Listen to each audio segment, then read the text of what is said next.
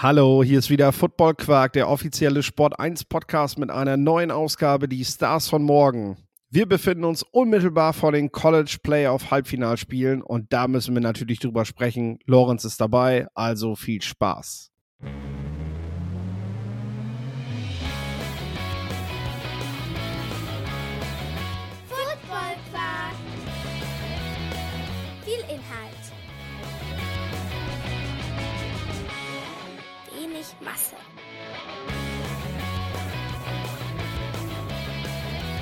Ja, Lorenz, hi. Ja, hi Philipp, wie geht's? Hast du ein paar schöne Feiertage gehabt? Ich hatte ein paar schöne Feiertage ähm, mit gesunder Seeluft in Wismar an der Ostsee bei meiner Oma, wo wir, ja, da die Ostsee war, zum Glück von jeglichen Sturmfluten äh, versehrt worden sind und ähm, ja, feinstes Essen und dicke Geschenke. Nein, äh, das hält sich ja in meinem Alter mittlerweile auch in Grenzen äh, genießen konnten. Nee, waren, waren ein paar schöne, erholsame Tage. Ähm, wie sah es bei dir aus? Ich war auch im Kreise der Familie. Äh, was so, was so dazugehört, ist natürlich jetzt alles auch super spontan, fällt mir gerade auf, weil ist ja nicht so, als wenn wir nicht schon eine halbe Stunde dummes Zeug gequatscht hätten. Äh, bevor das hier losgeht. Äh, nee, ich habe äh, ähm, ja eine etwas ruhige Zeit gehabt. Das war ganz gut, mal einen Sonntag nicht nach Köln zu fahren. Hätte ich auch am Anfang der Saison nicht gedacht, dass ich mich darüber mal freue. ähm, aber äh, tatsächlich war es jetzt auch mal ein guter Zeitpunkt, nochmal wieder Pause zu machen, bevor es jetzt dann Sonntag weitergeht. Ähm, boah, dann habe ich erstmal geguckt, was sind das eigentlich für Kick-Off-Zeiten? Ich meine, wenigstens sind sie jetzt mal etwas fairer, weil manchmal machen sie für die Playoffs oder auch fürs National Championship Game 22 Uhr oder 2 Uhr und das Spiel beginnt eine Stunde später. Jetzt haben sie es gleich konsequent weiter nach hinten gelegt. Äh, Rose Bowl um 23 Uhr und das nächste Spiel dann um 2.45 Uhr. Leute, das ist ein College-Spiel. Das kann ich mir zum Frühstück angucken. Weißt du, was mir passiert ist? Erzähl. Wir hatten dieses Jahr bei uns in der Freundesgruppe, ähm, falls einer zuhört, jetzt bekommt ihr meine Perspektive auf die Silvesterplanung. Ähm, ich weiß nicht, ob da Football, also hört wahrscheinlich keiner, aber ja, ich habe mich schön rausgehalten, dachte mir, ja, plant ihr mal Silvester und ich grill hier, weil wir machen es immer bei, bei uns auf dem Hof äh, mit paar Nachbarn, ähm, immer mal, ähm, wird bisschen gegrillt. Ähm, ich grill dann hier abends schön und setz mich dann so um elf ab, guck bisschen Football, geht zur Halbzeit raus, ähm, guck mir das Feuerwerk an, weil es war ja die Jahres, ja klar, dieses Jahr wird es auch wieder so sein. Logisch sind die Spieler an, an, an Silvester ähm, am 31. Ja, und dann fällt mir gestern Mittag auf, dass das ja dieses Jahr nicht der Fall ist ähm, und ich mich dann jetzt doch wieder ähm, in die Silvesterplanung mit unserer Freundesgruppe eingeklinkt habe weil ich mir gedacht habe, na gut, äh, dann, dann können wir auch wieder wie sonst immer ordentlich Silvester feiern. Ja. Ich kann die Spiele da später gucken. Aber ja, irgendwie war das so drin, dass ich dann dachte, ach, weißt du was, äh, da mache ich dies Jahr mal, mal einen ruhigen und guck Football. Ja, und dann war es doch nicht so. Ja, Riesenfeiertage, die jetzt vor uns stehen. Ne? Ich habe morgen noch Geburtstag, übermorgen hat meine Frau Geburtstag, also am Krass. 30. und an Silvester, ja, ja. Dann sind wir beide in Köln zusammen. Sie wird dabei sein. Äh, ja, und am ersten geht es dann irgendwann wieder nach Hause. Und ich glaube, sie weiß noch gar nicht, dass ich dann nachts Football gucke, aber das ist ja auch völlig Wumpe. Also klar. Wenn du da noch kannst. Egal. Ja, das steht auf dem anderen Blatt. Ich hoffe, dass ich noch mal ein Auge zukriege davor. Weil das könnte tatsächlich ein bisschen tough werden. Auf der anderen Seite, ich meine, äh, zwei Wochen später sind die Wildcard-Playoffs, da fragt mich auch keiner, ne? So, da muss ja, ich auch wach bleiben. ich glaube nicht, dass Jan Stecker dann plötzlich ein schnarchendes Geräusch aus dem Off hören möchte, weil ich auf dem Knopf hängen geblieben bin. ja, das, das, ja, da musste funktionieren. Das, da, da, da gibt es keine Alternative. Aber ich glaube auch bei den Spielen, ähm, um eine halbwegs feine Überleitung zu machen, ähm, das motiviert doch auch für die wach zu bleiben. Ich hoffe es ja wirklich. Also, ich meine, wir haben ja noch gar nicht darüber geredet, ne? Über die Situation, dass die Florida State Seminoles jetzt nicht dabei sind. Ich habe einen Kommentar geschrieben bei Touchdown 24, tatsächlich auch einen bitterbösen, weil ich, ich finde die Entscheidung weiterhin nicht richtig im Sinne der Fairness. Ähm, eine Entscheidung muss einfach zum Schluss, darf am Ende nicht darauf beruhen, dass ich, dass ich das besser für, für spannende Spiele und so finde, äh, wer die Top 4 sind, weil letzten Endes haben wir gerade auch einen DFB-Pokal, wo demnächst fast nur noch Zweit- und Drittligisten spielen, weil die sich am Ende einfach durchgesetzt haben. Und äh, da kannst du jetzt ja auch nicht Bayern plötzlich noch wieder mit reinholen, weil du sagst, ja, aber eigentlich sind die ja besser. Den geben wir da mal so ein, so ein, so ein, so ein, so ein, so ein Top-Seed fürs Halbfinale. Die brauchen sich bis dahin gar nicht erst qualifizieren. Ne? Und äh, das finde ich halt sehr schwierig und das finde ich sehr bitter, vor allem für die Spieler, die sehr wenig Zeit haben in ihrer Karriere, äh, solche, solche Chancen wie ein Playoff-Spiel zu haben dass man sowas halt mal genießen kann, in einem Rose Bowl Stadium zum Beispiel. Ähm, aber jetzt ist es, wie es ist. Und wir haben natürlich dann, und das ist dann wenigstens das Endresultat, ziemlich geile Spiele. Also klar, wenn Florida State jetzt mit drin wäre in der Mix, hätten wir ein Spiel, was wahrscheinlich ein bisschen langweiliger wäre. Äh, so haben wir natürlich echt packende Kracher, Michigan gegen Alabama um 23 Uhr im Rose Bowl Game und anschließend im Sugar Bowl ab 2.45 Uhr Texas Longhorns gegen Washington Huskies. Also ja, dem kann ich was abgewinnen. Also äh, das auf jeden Fall. Möchtest du noch was zu Florida State sagen oder ist es jetzt auch schon zu lange her? Ja, gerne. Also ich verstehe voll und ganz die Enttäuschung bei Florida State. Äh, Fühl das auch, wie man so schön sagt, äh, Neudeutsch. Ähm, und ja, es ist natürlich nicht fair. Also es ist nicht fair. Ähm, und ich hatte schon so ein bisschen das Gefühl, als man diese Selection Show guckt und Texas an dritter Stelle war, weil ich mir dachte, boah, Alabama lassen die nicht raus, oder doch? Ähm, und ja, man, man, man hatte ja vorher schon so ein bisschen das Gefühl, dass es vielleicht für Florida State nicht reicht. Ich finde, das ist jetzt wirklich ich war auch ein bisschen skeptisch, was das 12-Team-Playoff-System angeht, weil ich gedacht habe, dass ja, dann ist die Regular Season nicht mehr so wichtig. In dieser Saison hätten wir es echt gebraucht. Also für mich, die vier Teams, die jetzt drin sind, eigentlich Florida State, vielleicht sogar auch Georgia, alles Teams, die in den letzten Jahren in dieses Playoff gekommen wären. Ähm, deswegen eigentlich fünf bis beziehungsweise sechs Teams, ähm, mhm. die es schon auch irgendwie verdient haben, gehabt, verdient hätten, so. Mhm. Ähm, aber natürlich, wenn du in einer Power 5 Conference jedes Spiel gewinnst, den Conference-Titel holst, dann hast du unter den Top 4 zu sein, vor allem wenn es andere Teams gibt, die eben schon ein Spiel verloren haben. Das ist für mich im Endeffekt, was du ansprichst mit der Fairness und das ähm, ist auch, ja, finde ich, der macht, macht den Football auch, auch aus oder macht, macht Sport aus. Ähm, das,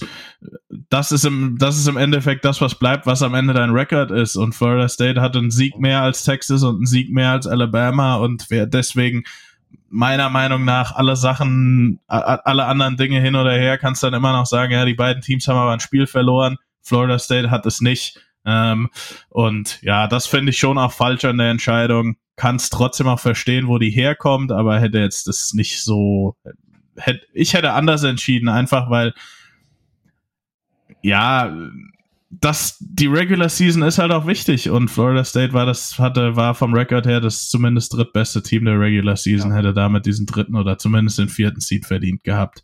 Andererseits kommen halt auch keine Teams rein, wo ich jetzt sage, boah, das ist aber never ein Playoff-Team, ne? Das ist ja, das, ja. was es dann wieder so ein bisschen schwierig macht, ne? Also Bama, die fahren nach Atlanta und schlagen Georgia, so es ist auch nicht leicht, die rauszulassen. Machen ähm, wir uns nichts vor, ein SEC-Champion mit einer Niederlage ist halt immer reingekommen, ne? So, weil es aber auch nie so viele Teams mit keiner Niederlage gab wie in diesem Jahr. Das ist der Knackpunkt, glaube ich. Dass es so viele Teams gibt. Wie gesagt, sechs Teams. Ohio State auch ein super Team. Ähm, die ich wirklich gerne noch, so. die ich wirklich gerne noch weiter gesehen hätte in keinen Bowl Games, wo jetzt Georgia gegen Florida State haben schon so viele, ähm, sind schon so viele Opt-outs. Opt ähm, ja, diese Ballgames ja, sind leider nicht mehr so wichtig, deswegen freue ich mich sehr jetzt auf das ja. 12-Team-Playoff und hoffe dann, dass es im College Football wirklich so bleibt, dass wir Ende der Saison sagen können, hey, hier sind wieder sechs, sieben Teams, die eine realistische Chance auf diesen Titel haben, weil ja. dann hat man mit dem 12-Team-Playoff alles richtig gemacht. Das sehe ich ganz genauso. Also wenn man sich das dieses Jahr ansieht, dann haben wir, wären diese Teams dann alle dabei gewesen in relevanten Bowl-Games. Sie hatten echt noch ein paar richtig gute College-Spieler gesehen. Äh, man muss dann, finde ich, auch zwangsläufig irgendwann überlegen, ob man so ein Heisman-Voting nicht sogar noch nach hinten schiebt, ne? Dass man diese ganzen Awards und so weiter eben dann auch erst später macht, weil diese Spieler einfach eine erhebliche Re Relevanz für die Saison haben.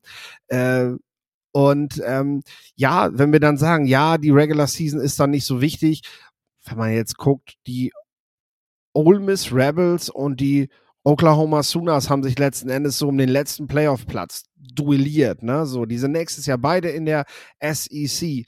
Ähm, da bekommen Rivalry Games zum Saisonende und so nochmal eine ganz andere Rolle, wenn plötzlich diese Teams alle darum kämpfen, reinzukommen. Und das sind ja auch alles große Schulen. Das sind ja auch alles keine No-Name-Dinger, wo du sagst so, ja gut, müssen wir jetzt drüber, müssen wir jetzt drüber diskutieren, ob Tulane oder Liberty reinkommt. Nee, wir reden davon, ob USC äh, und solche Teams halt diesen Sprung noch schaffen.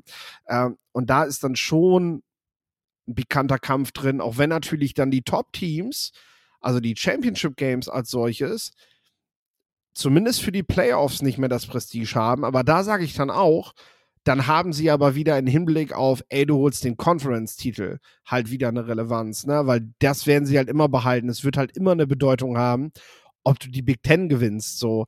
Äh, und auch für Florida State. Natürlich haben sie den ACC-Teil geholt. Und das steht auch am Ende in den Geschichtsbüchern. Das können die Spieler sich auch alle mit auf die Fahne schreiben. Klar, dass sie die Playoffs nicht gemacht haben, aber das ist trotzdem etwas, was natürlich was natürlich feststeht und was sie für sich auch sichern werden und wo man nachher auch noch eine große Party drum veranstalten kann. Ne? So.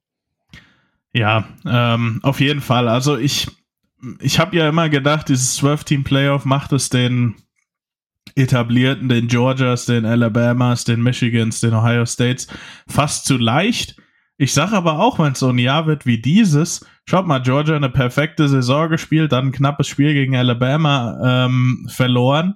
Und jetzt sind die beim, beim, beim Four-Team-Playoff raus. Aber gut, jetzt werden manche wieder sagen, ähm, Georgia-Fan, ähm, aber das Team hätte ich gern noch weiter gesehen. Also ich hätte gern noch ein Spiel gesehen, in dem dieses Georgia Bulldogs-Team in einem Spiel, wo es um alles geht, do or die, ähm, ja, nochmal spielt, was dieses Alabama-Spiel ja im Endeffekt dann auch war.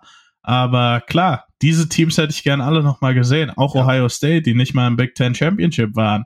Ähm, zählt man da dazu Florida State sowieso. Also, und wenn das in Zukunft ja. so ist, ja, dann wird das 12-Team Playoff auch richtig viel Spaß machen und die Top 4 ähm, kriegen ja dann dieses, kriegen ja dann die Bye Week, wenn ich das richtig verstanden habe, oder sind genau, die Top, genau, ja, genau. Die Top Teams haben erste Runde spielfrei. Das ist das schon mal. Und was ich auch denke, klar, mit NIL-Deals und so weiter ist es natürlich auch eine finanzielle Frage, warum Spieler sich für Colleges entscheiden. Aber in den letzten Jahren war es schon so, dass du dich, wenn du Playoff-Football spielen wolltest, für eine bestimmte Schule festlegen musstest. Jetzt ist diese, ist die Gruppe der Teams halt wesentlich größer geworden, sodass du eben auch sagen kannst, äh, ich bin Quarterback, der geht jetzt einfach mal wieder nach Nebraska. So, weil ich sage, wir werden die Nummer drei in der Big Ten und damit sind wir trotzdem noch in den Playoffs. So, ne? Das ist halt so ein, so ein, so ein, so ein, so ein Ansporn, den du jetzt kriegst, während das die letzten Jahre überhaupt nicht in Frage kam, weil du wusstest, okay, an Michigan, Ohio State kommen wir sowieso nicht, sowieso nicht vorbei, siehe Penn State. Und äh, wenn du halt die drei in der Big Ten bist, dann, dann hast du mit dem Playoff-Ausgang absolut gar nichts mehr zu tun. Das ist halt die Realität. So, ergo äh, finde ich auch das ganz gut nochmal wieder. Gerade wo wir jetzt auch so viele Teams in der Big Ten haben, denen ich halt allen zutraue, dass sie um Playoffs und so spielen. Ja, ist das auf jeden Fall eine gute Sache. Und ähm, wenn wir jetzt sehen, wo die Conferences hingehen, also wir werden ja jetzt in der Regular Season noch mehr Spiele zwischen absoluten Hochkarätern sehen. Ähm, und ja, die bleiben, finde ich, trotzdem wichtig, weil sicher kannst du als Ohio State vielleicht gegen, gegen Oregon dein Spiel verlieren ähm, im Oktober, aber deswegen ist der Game trotzdem noch wichtig, weil ich glaube, mit zwei Sie Niederlagen wird es auch in, im 12-Team-Playoff dann gegebenenfalls wieder richtig eng, wenn wir wirklich so ein gutes Feld weiterhin haben wie dieses Jahr. Mhm. Guck mal, wir haben Liberty, was da reingekommen wäre, ähm, einfach weil, weil sie anbieten waren. Die Conference Champs waren dieses Jahr alle sehr gut. Wenn du zwei Niederlagen hast, ähm, ja, ist, ist das nicht unbedingt mehr so das Lock, dass du dann unter den besten zwölf bist, wie ich das am Anfang, wo das announced wurde, gedacht habe, weil ich da gedacht habe, ja gut, dann kannst du in der Regular Season äh, verlierst du hier mal ein Spiel im September und es ist nicht so schlimm, was ja jetzt wirklich im Four-Team-Playoff verheerend ist. Ähm, aber das, ja, sehe ich jetzt auch nicht mehr so drastisch, vor allem, weil die Conferences halt besser mhm. werden, weil wir mehr gute Spiele sehen werden in der Regular Season schon. Oder knappe Spiele. Mhm. Einen letzten Punkt will, will ich noch anbringen, wenn wir schon davon reden. 12-Team-Playoff. Äh, ja, wenn du nicht zu den ersten vier Teams gehörst, ist das, ist das Seeding ja auch sehr wichtig, weil die erste Runde wird ja an der Heimspielstätte des besser gesetzten Teams gespielt. Und ich meine, Michigan gegen Alabama in einem Rose Bowl Game ist eine coole Sache. Michigan gegen Alabama in Ann Arbor, kurz vor Silvester, ist nochmal eine andere Nummer, ne? So, äh, also nehme ich, nehme ich gerne und das macht natürlich auch eine gewisse Brisanz aus. Wo werden die Teams gesetzt? Weil natürlich muss ein Team aus dem Süden Wert darauf legen, dass sie vor den Big Ten Teams landen, damit sie am Ende nicht da oben hinfahren müssen. Weil äh, wenn sie es nicht in die Top 4 schaffen, und das kann dann natürlich jedes Jahr passieren, müssen sie halt trotzdem Sorge tragen, dass sie nicht plötzlich plötzlich da oben hin müssen und äh, gegen Michigan im kalten Winter spielen. In Buffalo haben wir, glaube ich, ähm, eine Menge Neuschnee dieses Wochenende. Äh, klar, die spielen gegen die Patriots, beide Teams sind damit vertraut, ne? Aber du weißt, wenn New Orleans da diese Woche hinfährt, die gucken sich um, so. Und in, es wird immer manchmal so ein bisschen belächelt, aber jedes Team baut ja auch eine Mannschaft so ein bisschen ähm, um seine Stärken. Mit Sicherheit im College Football als Top-Team willst du überall einen Top-Spieler und überall top besetzt sein. Aber Michigan, die wissen, wenn die Spiele zählen im November, Dezember, Januar, dann sind wir zu Hause zumindest äh, in der Kälte und da brauchen wir gute Lines und ein gutes Run-Game. Ähm, und deswegen haben die so dieses Team. Alabama hat vor paar Jahren Gut, das war jetzt nicht nur das Wetter, was da reingespielt hat, aber hat, hat Nick Saban gesagt, wir brauchen eine andere Offense, wir brauchen eine explosive Offense und das funktioniert ja da auch, äh, weil man halt in Tuscaloosa oder dann halt ähm, gegen Auburn trotzdem noch in vergleichsweise gutem Wetter spielt, auch im Dezember noch. So, jetzt starten wir aber. Oder du hast noch mal die Hand gehoben. Außer man spielt natürlich so wie gestern. Ich hoffe, die Leute haben die Bowl Games gesehen im absolut strömenden Regen von Boston, ähm, in dem die, ja, ähm, in dem das Heimteam äh, Boston College ja das dann auch nutzen konnte und SMU geschlagen hat. Im Fenway Bowl, so hieß er, jetzt bin genau, ich nicht genau, drauf im gekommen. Im Fenway Park haben, haben sie gespielt, ne? Starke Sache. Äh, und und danach Rutgers gegen Miami im Yankee Stadium. Also, äh, ja, sehr coole Spiele gestern, fand ich. muss man, muss man wollen, auf jeden Fall. Äh, Leute, jetzt fangen wir aber an. Äh, jetzt haben wir lange noch vorgelabert. Jetzt wollen wir einmal in die beiden Playoff-Spiele gehen. Und äh, wir haben mit dem ersten Spiel um 23 Uhr Alabama an 4 gegen Michigan an 1. Und ähm, ich frage dich jetzt mal als erstes, wer gewinnt und warum? Ja, das ist eine gute Frage. Ich habe mir natürlich hier was aufgeschrieben. Ähm, für mich ist das wirklich ein absolutes 50-50-Spiel. Also Saban gegen Harbour, was die Coaches angeht, viel mehr geht nicht. Alabama habe auch ich lang, zu lange unterschätzt. Jetzt gehen die nach Atlanta, schlagen, schlagen Georgia im SEC Championship Game. Ich glaube, die können jeden schlagen. Ich glaube aber trotzdem, dass es sich so ein bisschen anfühlt, als ist es Michigans Jahr. Also jetzt sind sie mal die Nummer eins, jetzt sind sie mal der Favorit. Ähm, es hat sich über die letzten Jahre so ein bisschen angedeutet, dann waren diese Überteams aus Georgia, gut, letztes Jahr hat man an, das hat man an TCU ein bisschen overlooked. Ähm, ich tippe auf Alabama trotzdem. Ähm, ich glaube, dieses Team, Nick Saban jetzt, ich fände es auch um die Story einfach cool, das, das Team wurde schon abgeschrieben. Auch ich habe gesagt, boah, Alabama, die brauchen jetzt erstmal wieder ein paar Jahre, mal wieder ein paar ordentliche Classes, um sich wieder richtig an die, an die, an, an, an die Top-Teams ranzuschrauben. Jalen Milrow ist nicht gut genug. All diese Dinge, die auch ich so gesehen habe, bin ich, bin ich der, der Erste, der meine Hand hebt. Ähm, und diese Entwicklung, glaube ich, ähm, die dieses Team gemacht hat, das, des, deswegen kannst du sie nicht unterschätzen, weil die waren in allen Situationen, die haben jetzt zwei ganz enge Spiele ähm, gewonnen. Einmal das, das Ding in Auburn, einmal jetzt und, und, und dann das SEC Championship gegen Georgia. Ich glaube auch wieder, das wird jetzt ein enges Spiel. Die Trenches haben sich stark verbessert. Also wirklich Alabamas O-Line, was die im SEC Championship Game geleistet haben, meiner Meinung nach die beste O-Line-Performance ähm, der ganzen Saison. Und das, ja, spiegelt, könnte sich auch gegen Michigan widerspiegeln. Ist für mich ein absolutes 50-50-Spiel. Ich wähle jetzt, also ich sag jetzt mal Alabama gewinnt, weil ähm, ich die, ja, die, die Story dahinter einfach mega fände, wenn es Nick Saban tatsächlich wieder schafft. Ähm, ja, fände fänd ich sehr cool. Okay, dann muss ich natürlich auch was dazu sagen. Ähm, ich gehe allein der Spannung willen, nein, weil ich mich vorher auch festgelegt habe. Ich gehe mit Michigan und ich sage dir auch warum. Äh, ich bin, bin bei dir, dass, dass es das Jahr von Michigan ist. Ähm, ich glaube, dass Alabama jedes andere Team in diesen Playoffs schlagen würde. Ich glaube nicht, dass die Longhorns das ein zweites Mal schaffen, äh, die, die, die Crimson Tide in dem Sugar Bowl zu schlagen. Ähm, aber Michigan hat die Erfahrung aus zwei Playoff-Spielen, äh, zwei Niederlagen, was auch eine gewisse Motivation sein dürfte. Da sind viele Spieler dabei, die können sich an die letzten beiden Jahre noch gut erinnern. Ähm, diese Erfahrung haben die Crimson Tide halt auch. Die wissen auch, wie man Playoff-Football spielt. Äh, deswegen bin ich eben bei Alabama, wenn die gegen Texas oder Washington spielen oder so, sehe ich sie halt stärker. Aber hier gleicht sich das halt aus. Und dann habe ich halt ein Team in Michigan, die haben dieses Jahr keine zehn Punkte im Schnitt ihren Gegnern zugelassen.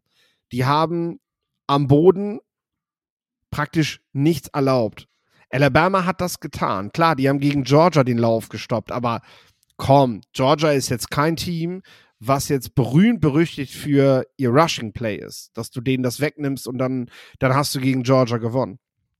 Ich sehe halt die Gefahr, dass das am Ende ein ziemlich langweiliges Spiel wird, weil Michigan dasselbe macht, was sie gegen die Ohio State Buckeyes und gegen Penn State schon gemacht haben, indem sie dem Gegner einfach quer durchs Gesicht laufen.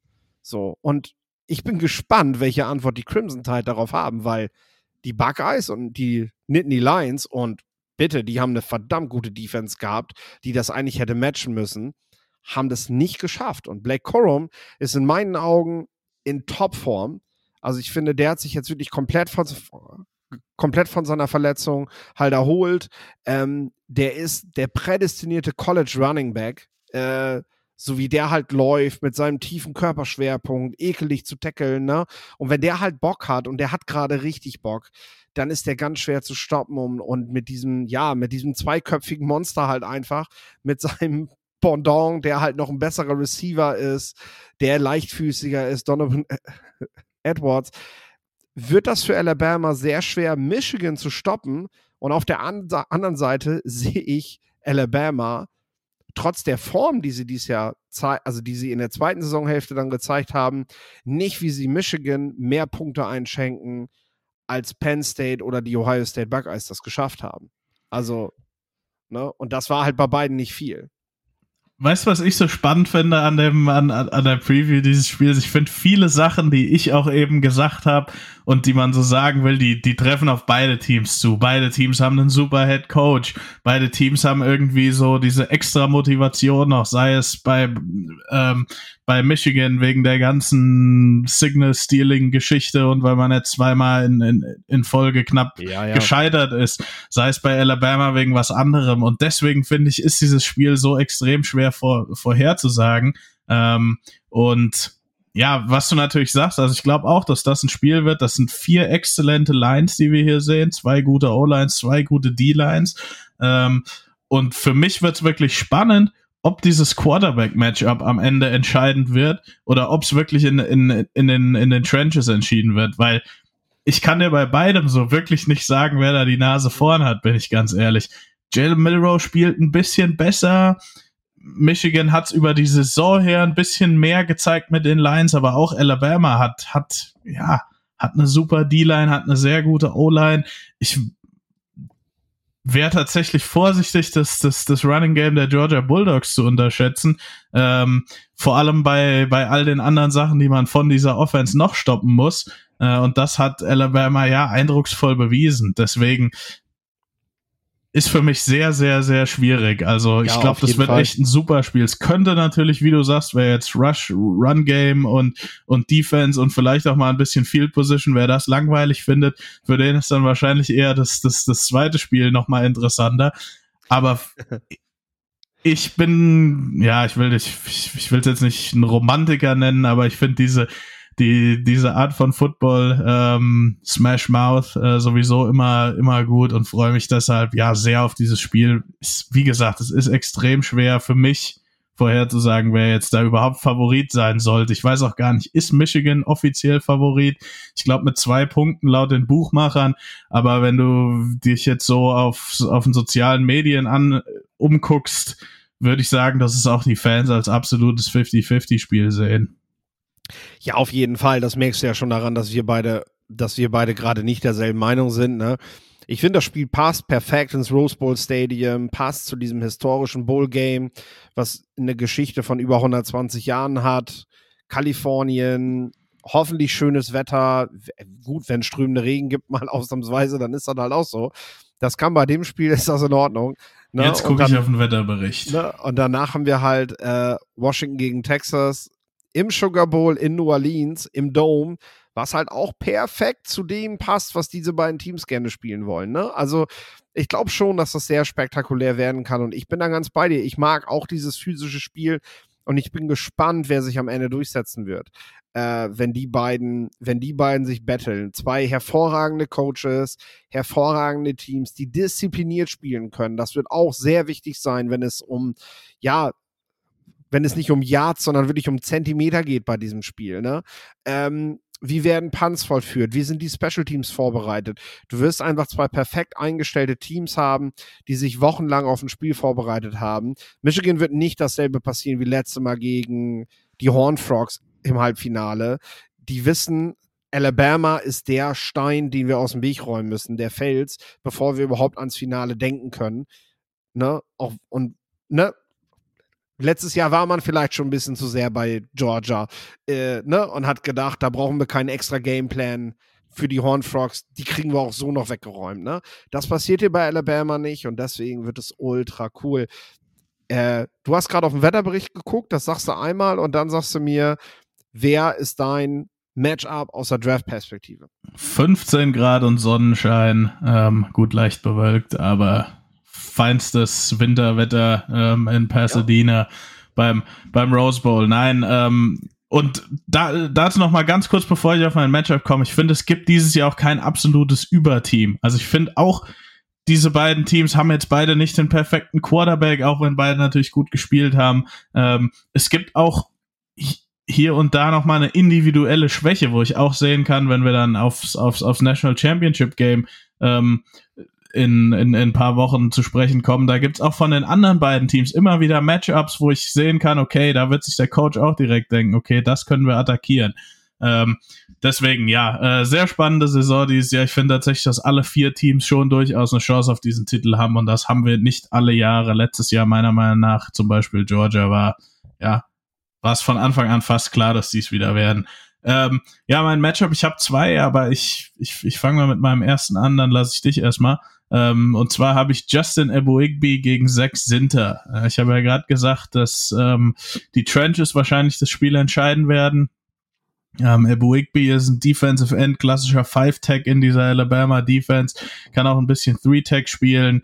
Ähm, sehr, sehr physischer Spieler ähm, mit ja auch ganz, ganz guter Länge, ist jemand, des, dessen Story eigentlich sehr interessant ist, weil ich ihn vor paar Jahren ähm, sehr gut fand, er sich dann jetzt lange verletzt hat. Ähm, wir ihn letztes Jahr auch ganz gern beim NFLPA Bowl gehabt hätten. Er sich dann jetzt, glaube ich, für sein sechstes Jahr bei Alabama entschieden hat und jetzt dann wirklich sein Breakout hatte. Ich glaube, sechseinhalb Sacks auf die Saison verteilt. Ähm, auch auch als Pass-Rusher nochmal das Potenzial abgerufen, äh, was da schon länger vorhanden war und auch ein Spieler, der eigentlich schon so ein bisschen abgeschrieben war, aber jetzt sehr, sehr gut gespielt hat. Ähm, wie gesagt, so dieser typische Bull-Rusher, Two-Gap-Typ mit ähm, Heavy Hands und der kriegst zu tun mit Zach Sinters, der Right Guard von Michigan, ähm, groß physisch, ein absoluter Mauler. Äh, es gibt da dieses berühmte Play aus letzter Saison, wo er die zwei Penn State Defensive Linemen hintereinander im Prinzip wegwirft. Also ähm, verkörpert so ein bisschen das, was Michigan, glaube ich, offensiv auch sein will und spielen will. Ähm, was die Technik angeht, finde ich, kann er immer noch, ein, noch, noch einen Schritt machen. Also da ist er nicht so dieser die, die, dieser absolute Technician, der ja ähm, 100% ähm, detailliert spielt und die, die, diese Hand-Usage so 100% drin hat, er kommt halt über seine Physis, er kommt über seine Power. Das, denke ich, wird sich aber trotzdem auch in der NFL ähm, wird, wird auch in die NFL passen. Ich glaube, er wird zu einem Team wie zum Beispiel den Lions passen, die ja solche Offensive Linemen ganz gerne haben. Ähm, generell alles, was so im, im Norden spielt, wird an Zach Sinter, glaube ich, grundsätzlich interessiert sein. Ähm, denke an Day 2 äh, wird er momentan gehandelt. Bei Ebo Higby habe ich jetzt bewusst keinen mhm. ähm, Draft, ja, wo, wo der jetzt gehandelt wird, gesagt, weil ich es einfach nicht weiß, weil sich da auch die, die, die Verletzungen zeigen müssen. Aber vom Talent her äh, mit Sicherheit auch einer, der ähm, in der dritten Runde oder so vom Bord gehen könnte. Aber da muss jetzt zeigen, ja, wie sich die Verletzungen aus der Vergangenheit auf seine Gesundheit ausgewirkt haben. Ja, äh, Wichtiger Punkt, ähm, ich weiß, dass wir immer die Prospects vorbereiten aufgrund der Mappen, die wir haben und äh, dann nicht immer, was Verletzungen und so weiter up-to-date sind. Ähm, ich bringe das jetzt einfach mal an. Äh, Sex Sinter hat sich ja Ende November Schien- und Wadenbein gebrochen, oh. wurde operiert. Deswegen wird das Matchup wahrscheinlich ausfallen, auch wenn es da jetzt noch kein Update zu gibt. Das ist aber überhaupt nicht schlimm, weil den Spieler müssen wir trotzdem vorstellen für den, für den Draft. Äh, Ey, ich habe auch nicht alle Verletzungen im Kopf, ohne Witz. Und ich finde das Tja, besser, wenn wir uns da gegenseitig berichtigen, als dass wir das einfach stehen lassen und äh, die Leute sich fragen, wo sind da jetzt auf dem Feld. Ne? Jetzt wisst ihr es. Und ihr wisst auch, dass das eine Schwäche für Michigan ist, oder? Würdest du sagen? Ja, dann bin ich jetzt mal ganz offen. Ähm, ich habe Justin Abwigby gesehen, dachte mir, über den möchtest du sprechen. Und ähm, der beste Michigan Lineman, der mir in den Kopf kam, war Zach Sinder. Und dann habe ich das einfach so aufgeschrieben und übernommen. Und jetzt gerade, wo du sagst, weiß ich, dass ich das auch gesehen habe. Ja. Ähm, genau. Aber wie es wie es manchmal so ist, ja, ja, ist ist ist schon eine Schwächung für für Michigan. Äh, war das nicht sogar im Ohio State Spiel, äh, genau, wo er vom genau. Feld gekommen ist? Ja, jetzt jetzt habe ich wieder vor mir. Ja, äh, so ist es manchmal. Äh, sorry, sorry, deswegen von meiner Seite. Ähm, aber Überhaupt nicht schlimm. Ja. Finde ich lieber, lieber so und wir haben ihn halt drin, weil irgendwo ist er ja auf jeden Fall ein wichtiger Spieler, über den wir Richtung Draft auch reden werden. Und äh, äh, ich meine, gebrochenes Schien- und Wadenbein ist natürlich brutal in dem Moment eine brutale Verletzung. Ne? Äh, das auch mit anzusehen, dabei am Platz zu stehen, das zu hören, ist nicht cool. Ähm, aber es ist natürlich auch eine Verletzung im Hinblick auf Combine und so weiter, wo du, wo du sicherlich das leichter ausgeheilt kriegst am Ende als so eine Geschichte, wo du irgendwas mit den Bändern oder Knien und so hast. Ne? So ein, wenn das sauber durchgebrochen ist, das Bein, dann wächst das wieder zusammen und dann ist halt auch gut, ne? wie man so gerne sagt. Also äh, deswegen haben wir sechs Sinter dabei und äh, ich würde jetzt einfach mal, ja, ich meine, ich möchte gerne über Chris Jenkins reden, aber JC Latham spielt halt immer noch Right Tackle, auch wenn er äh, in der NFL als wahrscheinlich, äh, wahrscheinlich sogar eher noch als Guard gehen wird. Ähm, ähm, vielleicht redest du noch über Chris Jenkins und findest ein besseres Update. Äh, ich gehe aber jetzt tatsächlich mit den beiden, die ich gerade schon angeteasert habe. Und zwar mit diesem Duo an Running Backs, was Michigan hat, ne? Äh, denn diese Offensive Line muss nicht nur den Weg frei machen, sie muss dann eben auch Playmaker dahinter haben, die da ganz viel draus machen können. Und ich finde diese Mischung aus Black Corum, äh, der in diesem Jahr dann äh, nach überstandener Verletzung äh, allmählich in Fahrt gekommen ist, wieder die 1000 Yards Marke geknackt hat, 24 Touchdowns gemacht hat und äh, Donovan Edwards, der eben, ja, der eben auch dann mal außen den Ball fangen kann. Oft sehen wir beide gleichzeitig mittlerweile wieder im Backfield. Äh, Harbo weiß, wie er seine Playmaker dort einsetzen muss und äh, das macht es für Michigan, glaube ich, ganz, ganz schwer. Und ähm, äh, ja, wie gesagt, einen äh, Running Back und ich sehe äh, sehe die für die National Football League tatsächlich eher so, ja, ist so ein bisschen wie, wie, wie, äh, wie damals Joe Mixon und Samaji P. Ryan. Weißt du? Mixon war so der, der bei den Sooners weniger Bälle bekommen hat und weniger Spielanteile hatte, der aber am Ende aber eindeutig der bessere NFL-Profi gewesen ist. Ne? Und äh, Donovan Edwards, Fünf-Sterne-Rekrut, athletischer als Corum, vielleicht auch eher der Spieler, wenn er sich im Blocking und so weiter verbessert, ähm, der eher einen Third-Down-Back werden kann in der NFL während Black Corum, finde ich, gegen ein Team wie Alabama eher der, der Schlüsselspieler ist, weil er einfach so eine, ja, wie sage ich es gerne, Human Cannonball ist, ne? Und ähm, ja, äh, die beiden werden es mit der Defense von Alabama aufnehmen und ähm, hier, ja, hier vor allem, also ich, ich gehe mal einfach davon aus, dass du an dieser Stelle nicht nur, ähm, nicht nur D-Line und Linebacker mit einbeziehen solltest, sondern dass der Blick natürlich auch dahin gehen soll, wie, wie weit runter kann die Secondary letztendlich gegen, gegen JJ McCarthy spielen. Du hast das schon gesagt, Quarterback-Spiel wird in diesem, wird, wird in diesem Duell eben auch mitentscheidend darüber sein. Und damit ist gar nicht mal gesagt, wer kann hier die meisten Big Plays machen, sondern wirklich, wer, wer strahlt die größere Gefahr aus für den Gegner? Also wessen Arm wird mehr respektiert? Denn ähm, wenn so ein Spieler wie Malaki Moore zum Beispiel äh, oder Malakai, meistens mhm. Malakai, ne? Jo. ähm, ja, wenn der halt, äh, wenn, wenn der halt sehr viel tief verteidigen muss, dann ist das ein Spielertyp, der dir halt da vorne fehlt, ne?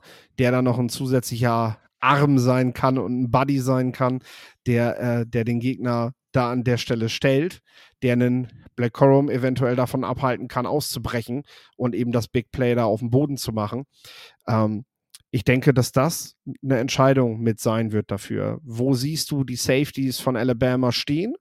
Und bekommen sie Probleme, wenn sie zu, zu kurz spielen, weil McCarthy in der Lage ist, sie mit dem Arm zu schlagen? Oder ist das tatsächlich überhaupt kein Problem und äh, können sie ähm, den Lauf dadurch einfach mit mehr Buddies verteidigen? Ja, das, das passt ja super, ähm, weil ich noch mir das, das Matchup Kool-Aid McKinstry gegen Roman Wilson rausgesucht habe. Ähm, beziehungsweise auch Terrion Arnold, also der zweite Cornerback der äh, Alabama, der hat schon immer alles mitgebracht, hatte nur immer wieder Big Plays zugelassen, ähm, hat sich jetzt aber wirklich, äh, zumindest in den letzten zwei Spielen, die ich auch komplett durchgeguckt habe, ähm, ganz gut gefangen und da auch wirklich Big Plays gemacht. Ähm, Kool-Aid McKinstry ja sowieso eher so der Shutdown-Corner-Typ. Ich glaube, er wird von Roman Wilson viel sehen. Über Roman Wilson sprechen wir ja schon länger. Ein Deep Threat, ein guter Route Runner, der auch in der Intermediate Area ähm, eben diese Separation kreieren kann. Und für mich, wenn es wirklich zu einem Quarterback-Matchup wird, der absolute Schlüsselspieler auf der Seite von Michigan wird. Weil wenn Alabama es wirklich nicht schafft, ihn mit einem Spieler ja, auf, auf, auf einer Island mehr oder weniger kalt zu stellen, wenn sie diesen Speed anfangen müssen zu respektieren, dann macht das auch ähm, im, im Tausch dagegen ja wieder die, die, die, die das, das Run-Game auf und, und, und gibt, gibt da wieder Räume frei. Ähm, deswegen Roman Wilson gegen Kool-Aid McKinsey. Und ich glaube, ich weiß nicht, wie du es siehst bei Kool-Aid, aber wenn ich da eine Schwäche sehe, dann vielleicht so ein bisschen Long Speed. Also er ist ja sowieso jemand, der an, an, an der Line auch immer mal physisch sein kann, finde seine ja. Transitions super, aber ja, wenn ich jetzt so sagen müsste, was läuft ja beim, beim 40 Dash, vielleicht eine 447 oder so, das ist immer noch mhm. schnell genug. Aber wenn du wirklich Man-to-Man, -Man, vielleicht sogar noch in Pressman gegen einen absoluten Speedster spielen musst, dann kann es wirklich sein, dass das nicht reicht. Ähm, ich bin tatsächlich bei dir. Ich habe so ein bisschen, äh, ja, ich will sicherheitshalber nochmal eben auf die Measurements gucken, bevor ich da zu weit gehe. Ähm, Joey Porter ist, glaube ich, nochmal ein anderes Kaliber an Physis, was in den letzten zwei Jahren in die NFL gekommen ist. Aber du siehst bei ihm ja gerade auch, dass er eigentlich jeden Receiver in der NFL gut in Schach halten kann, solange er ihn auf den ersten Metern halt direkt schlagen kann. Ne? Danach bekommt er halt Probleme. Ähm, die spielen dieses Wochenende gegen, gegen, gegen Seattle. Gegen DK Metcalf wird das ein interessantes Duell. Aber so ein Lockett, wenn der ihm halt in den ersten, auf den ersten Metern da entwischen kann, dann wird Porter halt echt grabby werden und äh, wird, wird halt viele Strafen verursachen. Und ich glaube, dass so ein Cool Aid McKinstry ja dann eben auch im passenden Scheme spielen muss für sich, damit er, damit er den Gegner schön auf Press spielen kann, schön da rangehen kann, äh, dass der ihm eben gar nicht erst davonlaufen kann, weil wenn er auf den ersten Metern losläuft und er dann irgendwie versuchen muss zu folgen, dann könne er wirklich gegen NFL-Profis Schwierigkeiten kriegen, dann kann sowas auch ganz schnell nach hinten losgehen. Ne? Ähm, ja, äh, es wird auch interessant, weil testen sie Kool-Aid McKinstry überhaupt. Also in den letzten drei Spielen hat er zwei Bälle gegen sich geworfen gekriegt. Ähm, in, in, in seiner Coverage. Also das, ja, sagt viel darüber aus, wie andere Teams gegen Kool-Aid McKinstry ähm, gegameplant haben. Und das wäre dann jetzt interessant, ob vielleicht Michigan sagt, hey, mit JJ McCarthy's Arm, mit Roman Wilson's Speed, ja, können wir da vielleicht auch ein, zwei Bälle in die Richtung werfen. Und dann, ja, wird's, und wenn, wenn wir dann das Matchup wirklich kriegen, äh, Man-to-Man, -Man, dann wird's natürlich auch aus, aus Draft-Sicht sehr, sehr spannend. Jo, der Granddaddy of them all, der Rose Bowl, also ab 23 Uhr deutscher Zeit. Alabama gegen Michigan, du gehst mit Alabama, ich gehe mit Michigan. Ähm, ich denke, dass, also ich würde mal behaupten, je, je höher der Score geht, desto äh, größer sind die Chancen für Alabama. Äh, wenn ähm, Michigan es schafft, die Crimson Tide klein zu halten, dann äh, haben sie in meinen Augen die größeren Mittel, um das Spiel eben zu verwalten. Äh, aber insgesamt ein Kopf-an-Kopf-Rennen, wie wir beide gerade festgestellt haben. Jo, und dann kommt der Sugar Bowl. 2.45 Uhr. Äh, wie gesagt, wenn das Ding vier Stunden geht und so oft wie die den Ball werfen, beide, äh, wird das wahrscheinlich auch passieren. Also, dass wir wirklich wer, wer dann am, am nächsten Morgen zur Arbeit muss, kann sich das wahrscheinlich beim Frühstück angucken, wie das Spiel ausgeht. Ähm, ich habe dort auch eine einleitende Frage vorbereitet. Wenn wir uns die beiden Teams ansehen zum Sugar Bowl, äh, haben wir natürlich, ja, im Vergleich zu dem Spiel davor haben wir unerfahrenere Coaches im Umgang als Head Coaches eben mit den Playoffs. Washington zum zweiten Mal dabei aber mit De Boer natürlich äh, ja noch gar nicht drin gewesen. Steve Sarkisian mit Texas auch zum ersten Mal in den Playoffs als Head Coach, hat als Offensive Coordinator für Alabama natürlich seine Erfahrungen gesammelt. Aber das ist ja jetzt einfach nochmal was anderes, ob dich jemand mit an die Hand nimmt oder ob du, ob du da den Hut auf hast. Ich glaube, denen wird auch ordentlich der Stift gehen und da wirst du auch eine gewisse Anfangsnervosität einfach nochmal eher spüren bei beiden Teams. Das wird sich nicht vermeiden lassen, weil doch ja, weil doch noch nicht so richtig klar ist, was in so einem Do-or-Die-Game dann letztendlich gefragt ist. Ähm, wenn wir uns die besten Gruppen der beiden Teams angucken, was gibt für dich am Ende den Ausschlag? Die Defensive Line von Texas oder das Receiving Core von Washington? Oder sind es für dich nicht mal die besten Gruppen? Ja, ich dachte, du, ich, ich, ich dachte, du kommst jetzt eigentlich, du kommst jetzt auf die beiden Wide Receiver ähm, Duos zu sprechen. Ähm, Aber da hast du doch eigentlich schon mal gesagt, dass Washington das beste Receiving Core der Liga hat, oder nicht? Oder würdest ich, du das ich, ändern? Ich, ich meine, habe hab ich das mal gesagt? Also ich ganz zum Anfang der Saison. Jeden, das sind auf jeden Fall die besten beiden, ähm, die es, die es, ja. die es gibt, glaube ich, im College Football, auch wenn man sich anguckt, was AD Mitchell dieses Jahr macht. Ähm, ja, aber ich glaube, Washington für, vielleicht ein bisschen vor. Nee, ich, ich, ich nehme die, die Washington Receiver, also vor allem eben Rome Dunze und Jalen McMillan, ähm, sind zwei absolute Topspieler, die zu jeder Zeit den, den Unterschied machen können. Ich nehme da bewusst Jalen McMillan mit rein, finde ihn auch überragend, einfach noch ein bisschen weniger Athletik, aber ein absoluter Top-Separator, der macht dieses ganze was man so Savvy und Technik nennen kann. Ähm, absolut super auf der Wide Receiver Position. Dazu hat man noch Jalen Polk, der ein absolut explosiver Spieler ist mit einem 6'3, mit, mit dieser Länge, der wahrscheinlich eine 4-4 Flat laufen würde. Ähm, ich glaube, dieser Wide Receiver Raum ist so das Beste, was gehe ich so weit? Ja, ist, ist, ja. ist so, ist so mit das Beste, was wir im College Football seit ein paar Jahren gesehen haben. Ich weiß, Ohio State und dann Alabama, die werden, die, die, die waren wahrscheinlich vor ein paar Jahren sogar noch besser aufgestellt. Ähm, aber dieses Jahr und ich nehme sogar letztes Jahr mit rein, äh, ist das die absolute, ähm, ja, ist, ist, ist das eine absolute Top-Besetzung, die Washington da auch hat. Und du hast eben die Nervosität angesprochen. Das macht es ja, finde ich, noch interessanter, weil wenn du ein Team bist, oder was ja beide Teams sind, die viel werfen, ähm, da kann ja schnell auch mal äh, was, was passieren, wenn da doch ein bisschen Nervosität ist. Da ist da mal ein Drop drin, Tip Pass oder irgend sowas, äh, wo mal was schiefgehen kann. Ich finde, der, das, das, das Red River Rivalry Game war so das beste Beispiel fast, ähm, wo ja es drunter und drüber ging und am Ende Texas das Spiel nicht gewonnen hatte. Ähm, wenn du schon die Nervosität ansprichst, könnte das ja in diesem Spiel ähm, durchaus entscheidend werden. Aber um deine Frage zu beantworten, ich gehe mit den Washington ähm, Receivern, auch weil ich glaube, dass die Washington O-Line halt auch sehr, sehr gut ist. und ich so nicht diesen dominanten Pass-Rusher sehe, der Michael Penix Play-in und Play-out disrupten kann. Ähm, deswegen gehe ich schon davon aus, dass sie diese Receiver konstant nutzen können und auch das Passing-Game konstant nutzen können und werden. Ja, und da bin ich nämlich bei dir, wenn wir, wenn wir auf die, auf die Top-Matchups gucken, äh, ist so ein bisschen das Problem. Die größte Qualität bei Texas sehe ich nämlich, natürlich haben die ein gutes Receiving Core und Quinn Ewers ist auch ein netter Quarterback. Aber die größte Qualität, die Texas in diesem Jahr hatte, war dieser ultra krasse Run-Stop. Du kriegst gegen Texas kriegst du verdammt schwer den Ball gelaufen. Äh, nur beispielhaft einmal, die haben dieses Jahr 81 Yards am Boden pro Spiel zugelassen.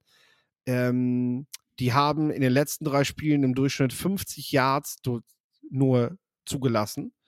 Ähm, und im letzten Spiel, das war gegen die Oklahoma State Cowboys, ne? Das Big 12, warte, nein. Doch. Och. Oklahoma State Cowboys 31 Rushing Yards. So, und damit Was ja ein Top-Rushing-Team ist eigentlich, oder ein sehr gutes.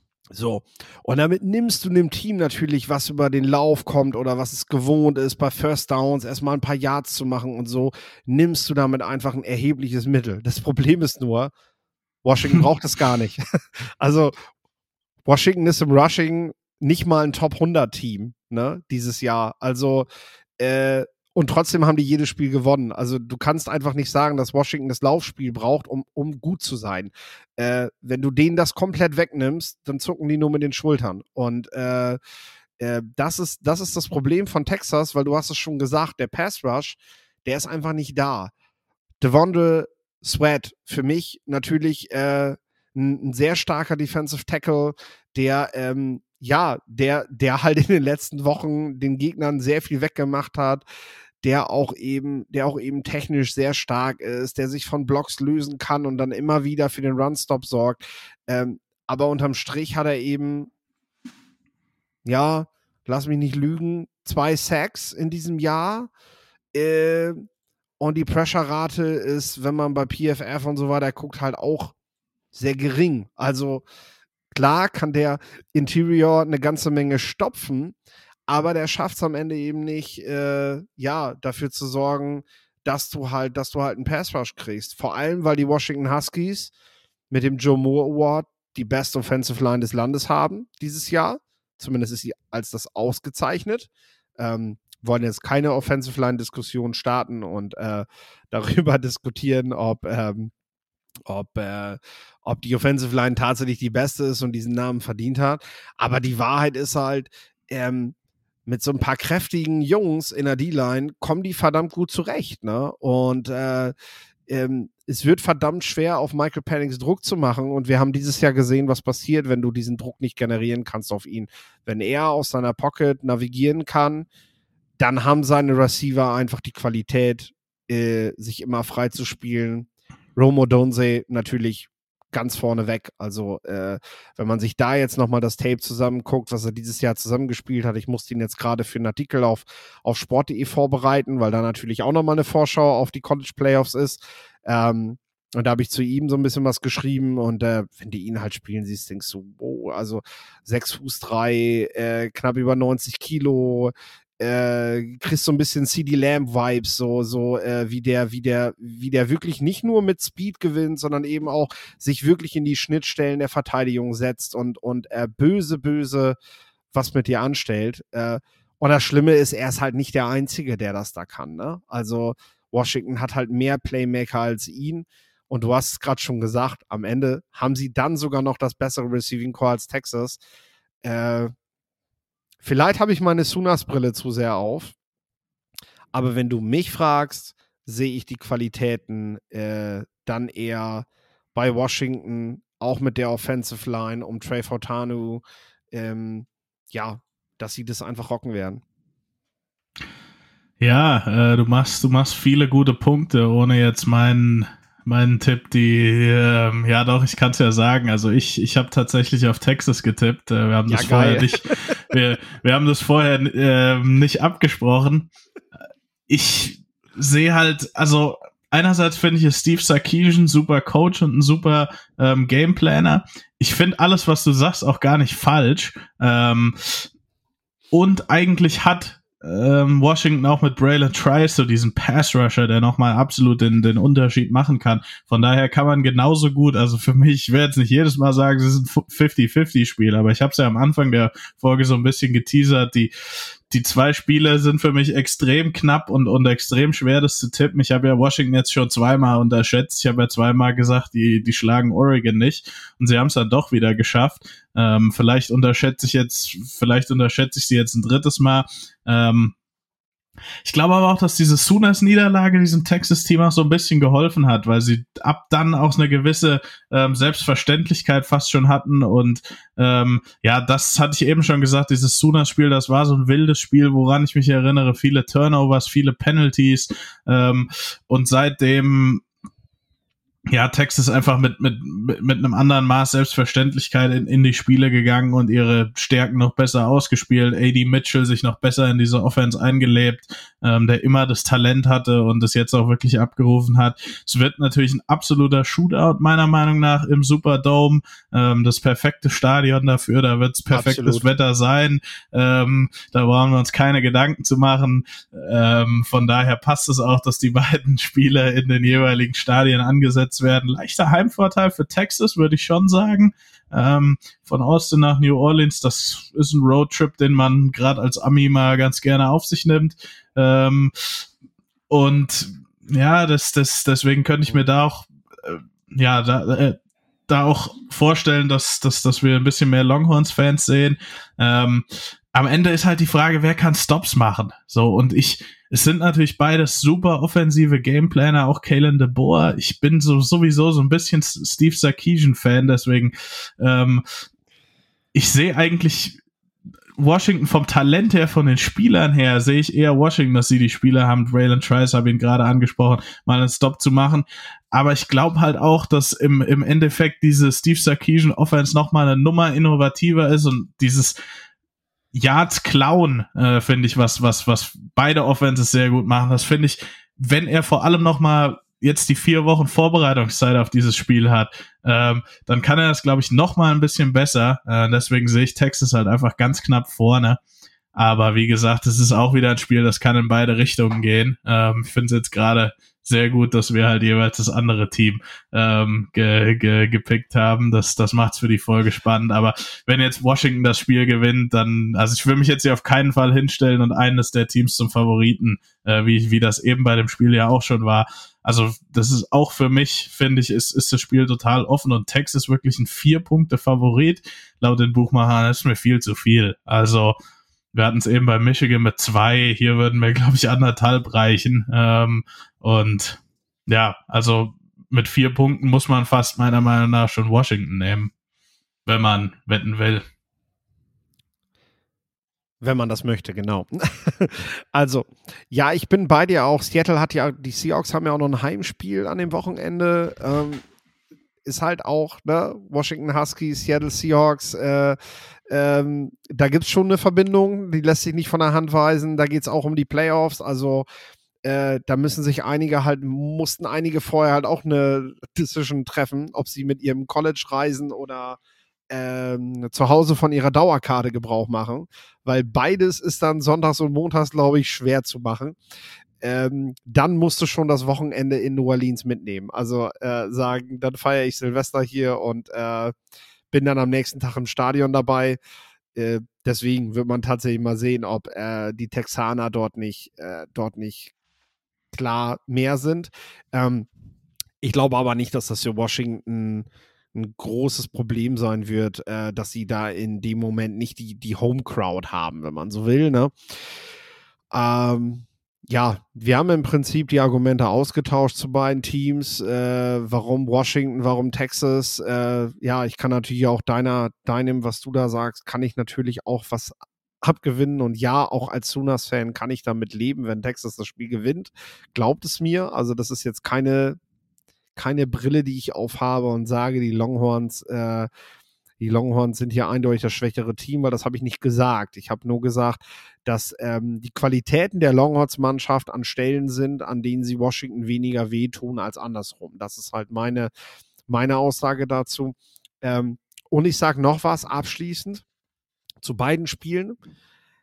Ich sage, dass der Sieger aus Alabama, Michigan auf jeden Fall als Favorit ins Finale geht. Äh, egal wie dieses Spiel Washington gegen Texas ausgeht. Äh, und das zweite von der Spielzeit her wird Washington gegen Texas auf jeden Fall länger dauern als Alabama gegen Michigan. Äh, das sind meine beiden Prognosen für den Ausgang der Spiele. Als Favorit geht der Sieger von Alabama, Michigan, ja, aber ich finde nur als leichter Favorit, weil ich finde, dadurch, dass beide dieser Teams so, so explosive Passing Offenses haben. Ähm, das macht's ja immer, wenn du, wenn du ein bisschen Underdog bist und dann so dieses Element mit, mitbringen kannst, dass du halt diese explosiven Plays kreieren kannst. Und da finde ich, sind die beiden Teams schon die besten ähm, im, im, im gesamten College Football. Also ob man da jetzt Washington oder Texas vorne sehen will. Ähm, keine andere, keine, keine andere Offense ähm, kreiert so viele Big Plays, meiner Meinung nach, wie, wie diese beiden Teams. Und das, finde ich, wird es dann auch in einem National Championship Game wieder trotzdem nochmal interessanter machen, auch wenn man vielleicht sagt, auf dem Papier ähm, sind Michigan oder Alabama besser als eines dieser beiden Teams. Ähm, ich würde nur sagen, leichter Favorit. Also wir haben keine TCU-Georgia-Situation, finde ich. Das Gute ist, die Folge können wir gleich nächste Woche aufnehmen. Äh, Hast Wenn du noch was denn zu schaffen. sagen? Äh, Nee, zu den Spielen nicht. Gut. Ich kriege ja noch mein letztes Wort. Das da habe ich mir diesmal immer, tatsächlich natürlich. Gedanken gemacht. Diesmal, diesmal darfst du mich fertig machen. Nein, äh, Nee, das darfst du äh. natürlich nicht, weil ich schneide das am Ende und kann ich dann einfach, äh, kann dir dann einfach irgendwas so in den Mund legen. Ich verstell dann die Stimme und rede genauso wie du. Äh, das werde ich wahrscheinlich auch nicht hinkriegen. Ist aber auch egal. Äh, ich, ja, wünsche einen guten Rutsch ins neue Jahr. Wir sehen uns im neuen. Wir, ja, hören uns im neuen und äh, ich hoffe natürlich, dass ihr nicht so wild feiert, dass ihr am ersten nicht mehr die Kraft dazu habt, ab 23 Uhr noch die beiden wirklich, wirklich guten Halbfinalspiele zu sehen.